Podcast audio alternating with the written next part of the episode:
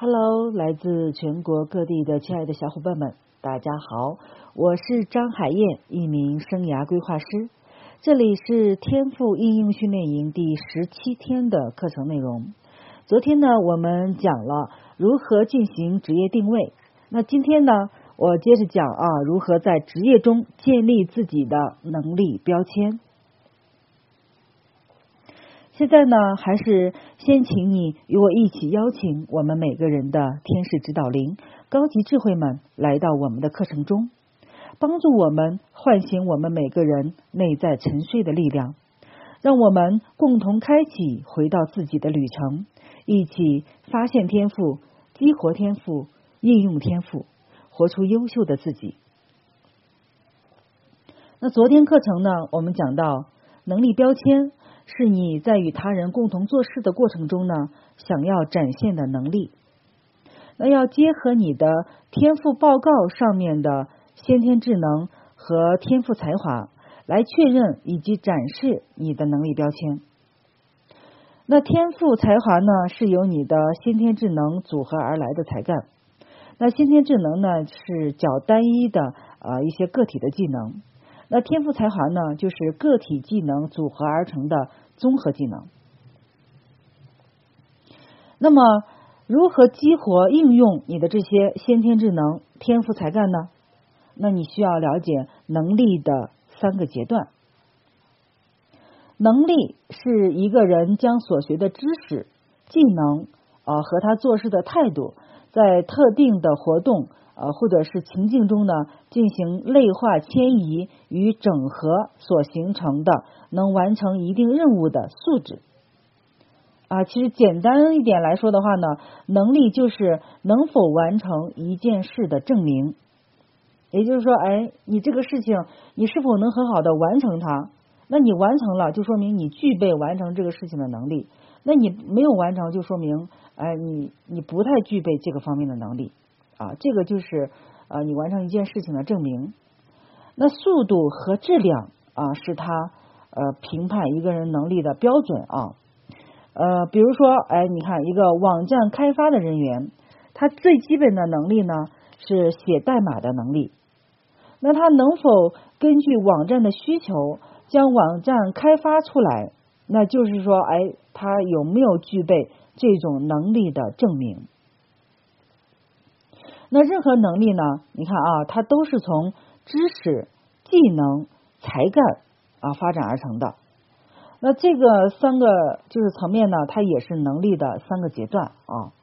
那知识呢，就通常是我们所说的能力的第一个阶段，也就是说，它是你所懂的东西啊，它需要呢你有意识的、专门的啊学习和记忆才能获得。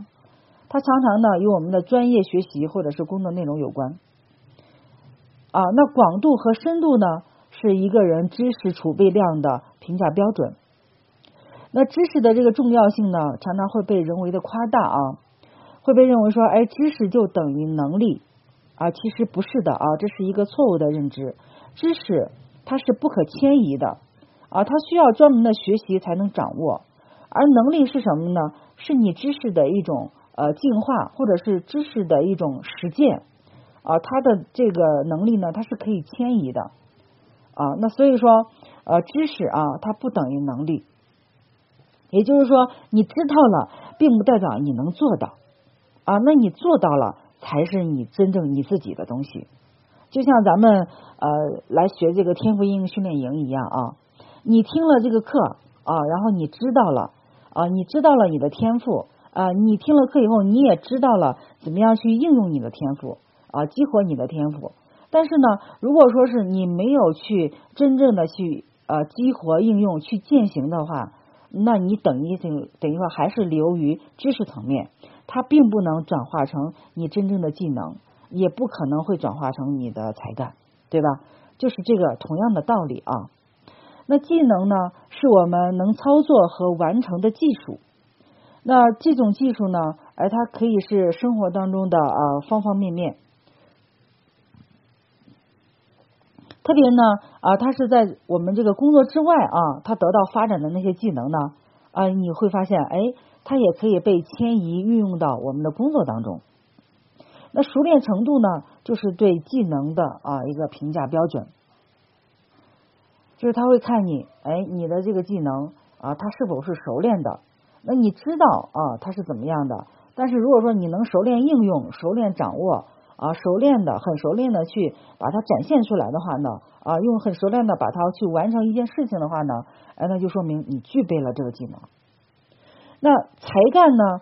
是我们自动化的啊，使用技能啊，品质啊，不对，就是说这句话应该这么讲啊，就是才干是我们自动化的啊，使用的技能、品质和特质。也就是说，你使用的这些技能啊啊，你展现出来的品质啊啊，以及你的特质啊，哎，它是一个你自动化展现出来的。那这个时候的话呢，它就已经是形成了你的才干。那这些才干呢，通常是什么？都是你激活了你已有的天赋啊，或者说是你通过后天努力补足的一些天赋。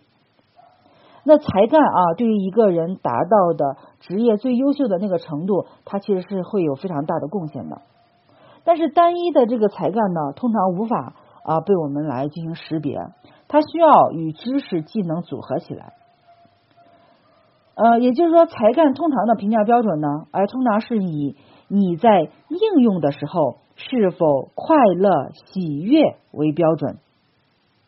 那意思就是说啊，这个事情你知道了，也就是你具备了他这个知识，哎，然后你还能把它应用出来，就说明你具备了这个技能。哎，然后你在应用的时候呢，你不仅很熟练，而且你很快乐、很喜悦，而且呢，呃，在这个嗯，就是经常性的，你会自动化的去运用你的这个能力。这这就说明啊，它是就是你的才干了啊，这就是知识、技能、才干的一个区别啊，大家要有一个认知啊。那知识、技能和才干呢？哎，它组成了这个一个人能力的三大核心啊。那么一个人啊，他如何结合自己的一个先天智能啊，然后来发展自己的这种能力呢？也就是说，你现在你先天有什么样的能力，是吧？我已经在你的天赋报告里面告诉你了，但是呢，有一些能力呢，你可能是呃已经具备，而且是在熟练应用的，但是它是否呃发展就是内化成了你的才干呢？啊，你可能还需要去觉察一下，去看一看啊，思考一下。那有一些先天智能呢，可能你根本就不知道自己啊原来还有这样的先天智能，那这个时候呢，你可能就需要去干什么？从啊先了解这个智能的知识。然后把它形成你的技能，最后内化成才干啊，这样的一个过程。那我在这里呢，呃，有三个阶段啊，也就是它有三个步骤啊，我可以供你参考啊。然后你去把你那些你觉得哎，你现在你现在还不具备的啊，还或者是还没有应用出来的这些先天智能呢，把它真正的发展成你自己的能力啊。那第一个阶段呢，也就是第一个步骤啊，是学习知识的阶段。它呢是从一个你无知无能到有知有能的阶段。什么叫无知无能？就是你对这个呃能力呢，你既没有认知啊，你没有相关的知识，你也不具备这样的能力。但是呢，你通过学习知知识的这个过程呢，哎，你可以到达一个你有了具备了这个知识，对这个能力有了一个认知啊，或者说对这个领域有了一个认知。啊，但是呢，你还不具备啊这样的一个技能，这样的一个过程啊，所以说这个时候的话呢，它就是第一阶段啊，是你先学习知识，先了解概念呀、理念呀啊，先知道它是怎么存在的，存在的意义是什么等等等等啊。然后呢，结合你的这个，就是你在这个阶段学习知识的时候啊，你要结合你的先天智能啊，去看看，哎，你目前哪些先天智能是完全不具备的。那你就要通过学习相应的知识啊，先去了解这些智能的意义以及它可应用的场景。比如说啊，你的天赋报告上面有逻辑力、分析力，对吧？这两个先天智能。可是你觉得说，哎呀，我自己根本就不具备这两个智这个智能呀。但是老师，你看你给我的报告上面竟然有这个逻辑力和分析力这两个先天智能啊。那这个时候你就需要什么？你就需要通过学习知识啊，先去学习了解这两个能力的含义以及他们可应用的场景。而且你还要明确啊，就是说你具备提升这两个能力的学习途径是什么？那你比如说正常的，那我们提升逻辑力、分析力最好的途径是什么？就是我们要去学习思维导图嘛。那这个时候，哎，你要明确，那你是通过报一个思维导图的学习班啊，还是说你去买一本思维导图的书啊？啊，还是说你用哪些方式呢？啊，去学习这个思维导图，并且呢，你要去进行一个真正的学习，就是要实施它啊。这就是第一个阶段，学习知识。那到了第二个阶段的话呢，哎，它就是一个固化技能的阶段。固化技能呢，是从有知无能的阶段到有知有能的阶段。那有知无能阶段是什么阶段呢？就是说你有这个知识了，但是你没有这个能力嘛。但是你通过第二阶段固化技能呢，哎，你达到了一个既有知识又有能力的这样的一个阶段。也就是说，你在获得相关领域的这个知识之后的话呢，你通过你的这个练习啊，你可以固化啊这个领域的这个技能。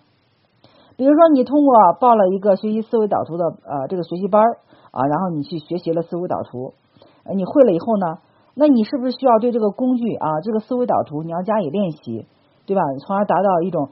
你很能熟练应用的一个程度，那你比如说，你就可以把你当天的工作总结用思维导图的形式画出来呀，啊，你也可以把一本书的精华呀、中心思想呀，呃，用思维导图的形式画出来呀，哎，你也可以把一个项目介绍用思维导图表达出来呀。总之呢，你就是你需要在你的工作生活当中啊，不断的去运用这个技能，一直到你能熟练掌握它的这个程度。这就是第二个阶段啊，就是固化技能。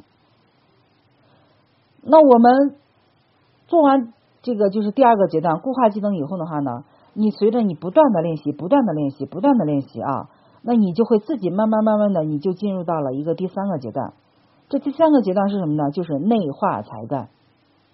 它就是从一个有知有能到无知有能的一个阶段。那你掌握了这个领域的技能后呢？哎，你通过反复的实践，你是可以将这个领域的技能内化成你的才干的。那我们还拿这个刚才学习思维导图这个事来举例啊，就当你掌握了啊这个思维导图之后呢，思维导图的思维模式啊，它就慢慢的内化成了你的才干。也就是说，思维导图它是一个工具，但是你越来越熟练的使用这个工具的时候呢，你会发现。呃，这个在应用思维导图的一个思维模式，然后逐渐成为了你的才干。那你看啊，思维导图它最重要的是什么？是提升一个人的归纳总结能力、提炼精简能力啊、全盘统筹能力、细处着眼的能力、框架思维的这样的能力啊等等，就是这样的一些能力啊。那你看这些能力，它内化成你的才干以后呢？那你你就可能会发现说，哎，你不管在做任何的事情，这些才干可能它都会在有意无意的，它会在自动化的影响着你。它让你在一件事情上面的话呢，哎，更有辨识力，更有判断力，或者说呢，哎，它让你不由自主的，你觉得，哎，我怎么提升了我的一个组织规划的领导力？这些都是学习了思维导图以后啊，它就是呃，能让你转化你的一些。这个思维模式的一些好处，这个阶段它就是一个内化才干的阶段。那其实呃，简而言之啊，就是说总结下来，我们把能力的这个修炼提升呢，其实就是可以用九个字来表示啊，就是学知识、用技能、攒才干啊。攒才干是什么？就是说你这个用技能不断用不断用，然后从质呃从量到质的一个变化。就成了啊你的才干。那咱们再举个例子啊，就咱们暂且称这个案例的主人公为小强吧。那小强呢，哎，他在自己的职业发展上呢遇到了一些困惑啊，那他就来做咨询啊。哎，这个困惑得到解决以后呢，哎，他对我从事的这个生涯咨询师的这个职业就感觉很感兴趣啊，他觉得这个工作挺好的，又自由是吧？啊，还能养活自己。啊，然后呢，还能遇到很多的各种各样的人和事。但是呢，他除了感兴趣之外呢，他就除了这八年的工作经经验之外，他其实没有任何和这个职位相关的能力。那你说他这个时候应该怎么做，他才能拥有做生涯规划师的一个咨询能力呢？那我们就按照我刚才上面讲的那个三个步骤嘛，对吧？第一个步骤啊，也就是第一个阶段，那是不是要先学习知识？那他得像当初的我一样，是吧？啊，通过去参加生涯规划的这种培训班啊，生涯知识的培训啊，学习这些相关的课程啊，包括你自己还要去购买一些生涯领域的书籍啊，进行这种深入的研读啊，等等这样的一些方式。然后呢，不断去丰富他自己在生涯领域方面的一个知识，这就是第一个阶段。那第二个阶段呢，就是要对呃生涯这方面的知识呢进行一个技能固化。那在一段时间的知识学习之后呢，哎，小强他就可以刻意的是吧，在他的生活当中和工作当中使用他学到的这些知识。比如说，他会去拿自己的同事练手。啊，会去主动的帮公司的人力资源部呃去做一些人事方面的事情，啊，或者说呢呃去在网上啊泡一些这种呃生涯规划的这种圈子啊，然后去呃跟看看人家是怎么做的，他就是通过这种不断的练习啊，然后他就哎发展出了一个不错的沟通技巧啊啊，就是在生涯规划咨询当中的一个沟通技巧呀。哎，或者说他帮助一个人哎梳理他的这个职业生涯的这些技能呀，哎，他体他发展出了这样的一些技能。那通过就是这些技能呢，哎，他需要是不是需要一个不断的一个强化、不断的固化，对吧？那你像这些技能呢，他在未来的生涯咨询当中，他都是可以应用的啊。然后慢慢的，哎，他就进入了第三个阶段。其实从第二个阶段到第三个阶段的这个时长啊，它是不确定的。就你比如说像我，我一开始我对这个天赋应用生涯规划很感兴趣，然后呢，我学了这个知识以后，我我学完学完啊，然后回来马上我就通过网络开始进行公益的这种咨询啊，然后我公益了六百多例，然后这六百多例的话呢，就是在短短的一两年时间内，所以我就快速的积累了我的这种咨询的能力。那你可能比如有的人说，那我学完回来了啊，可能他的三年过去了，他都还没有咨询过一百例，那这样对于他的个人能力提升，他其实是很很慢的嘛。所以说，你从第二个阶段到第三个阶段啊，呃，你的这种进化程度主要是取决于你自己啊。那到了第三个阶段呢，哎，你要对这些技能进行一个内化嘛，就是其实你已经是在慢慢的内化了，呃，然后它就会成为他的才干嘛。然后在练习了一段时间之后呢，哎，小强他就开始通过网络啊进行正式的公益类型的生涯咨询了啊，然后就将他自己在其他地方练就的一些技能，然后应用到了生涯咨询当中去。那他在帮助其他人的同时呢，其实他是慢慢的培养了自己的啊洞察力呀、同理心呀、啊逻辑分析能力啊、总结归纳的能力呀啊等等，然后逐渐逐渐的形成了自己的才干。那经过这三个阶段的修炼呢，其实小强就拥有了做生涯咨询师的能力，对不对？那慢慢的，他是不是就可以成为一个很优秀的生涯规划师了？所以你看啊，当你把你的那些先天智能，哎，都一个一个的修炼成了你的才干，其实你的综合能力也就显现出来了。也就是说，你的那些天赋才华呢，就会很好的被你应用。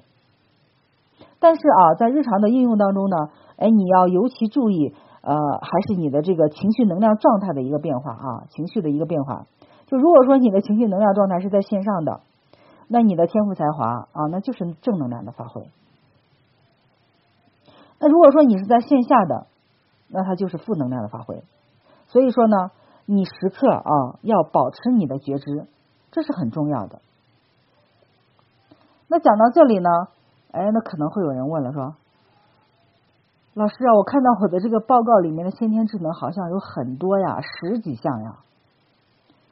那这些先天智能上面，就是它没有显示的这些能力，那因为我工作了，比如说我工作了五六年了，那我也我也有呀。那你你说这种情况，那我该怎么办呀？而且就是你看，你给我的这些先天智能啊，然后这个有的这些先天智能。他们的分值啊也是有高有低的，那我是不是说听完课我就只需要发挥我那些分值高的先天智能，然后我先天智能上面没有显示的智能，我就不用再去呃那个就是提升他们了，对不对？是这样吗？其实不是的啊，亲爱的。就虽然我们每个人他都有很多的能力，那但是呢，我们要学会管理啊，我们要进行对这些能力呢进行管理。这样的话呢，这些能力就可以呃很好的帮助我们进行一个职业发展。所以说，不管这个能力它是你先天有的啊，还是说你先天没有的，但你现在已经有了啊，然后也不管说这个能力先天智能这个能力它是。分值是高还是低啊？只要你能学会管理，它都能很好的帮助你。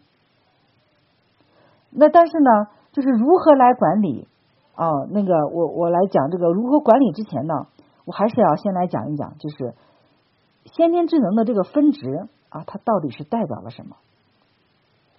因为经常之前啊，会有很多学员说：“哎呀，老师，你看我这个先天智能才一分呀。”不行不行，我觉得这个智能就是不用也罢。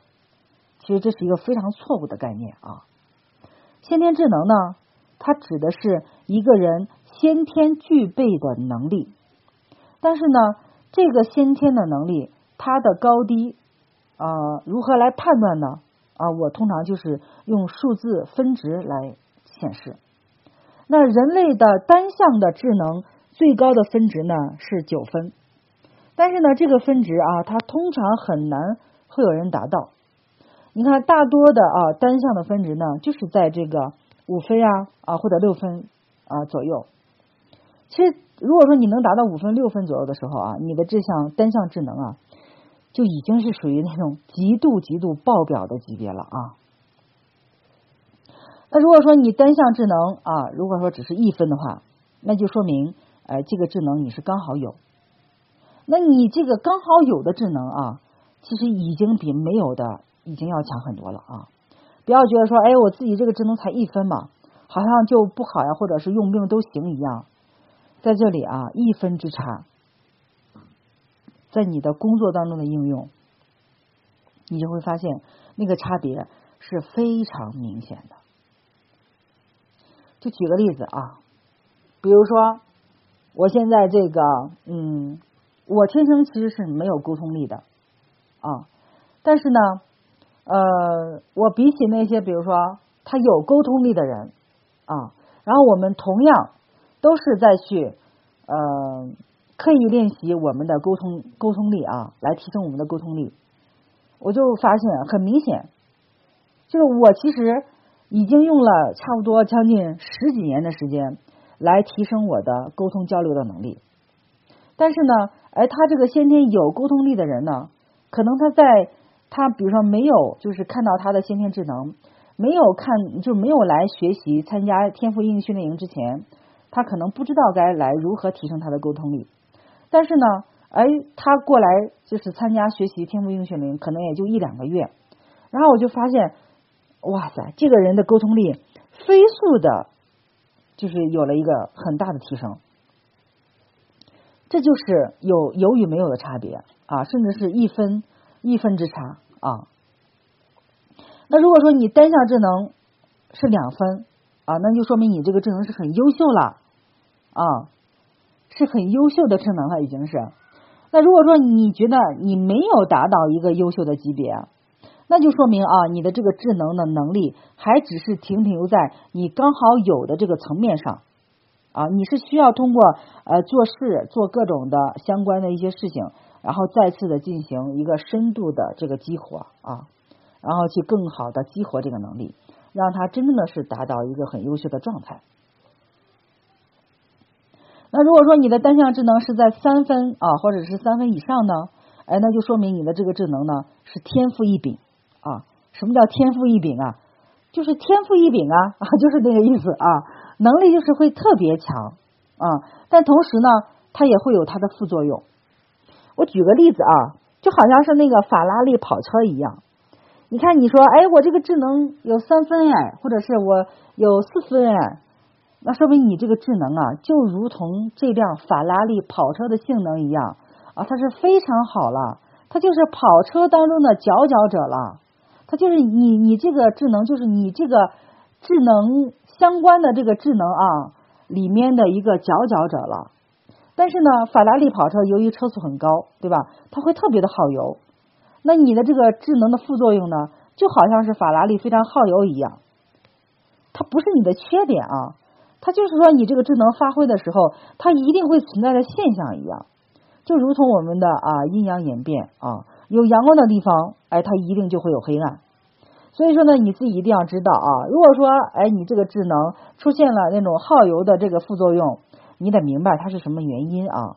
比如举个例子说，哎，你的那个合作力啊，艺术力，比如合作力达到了这个三分或三分以上，那你这个呃好处呢，就是说，哎，你呃就是正面的话呢，就是哎你发挥起来的话，就说明哎你这个好像就是你的这个合作合作能力会特别强啊，你特别愿意跟别人合作，是吧？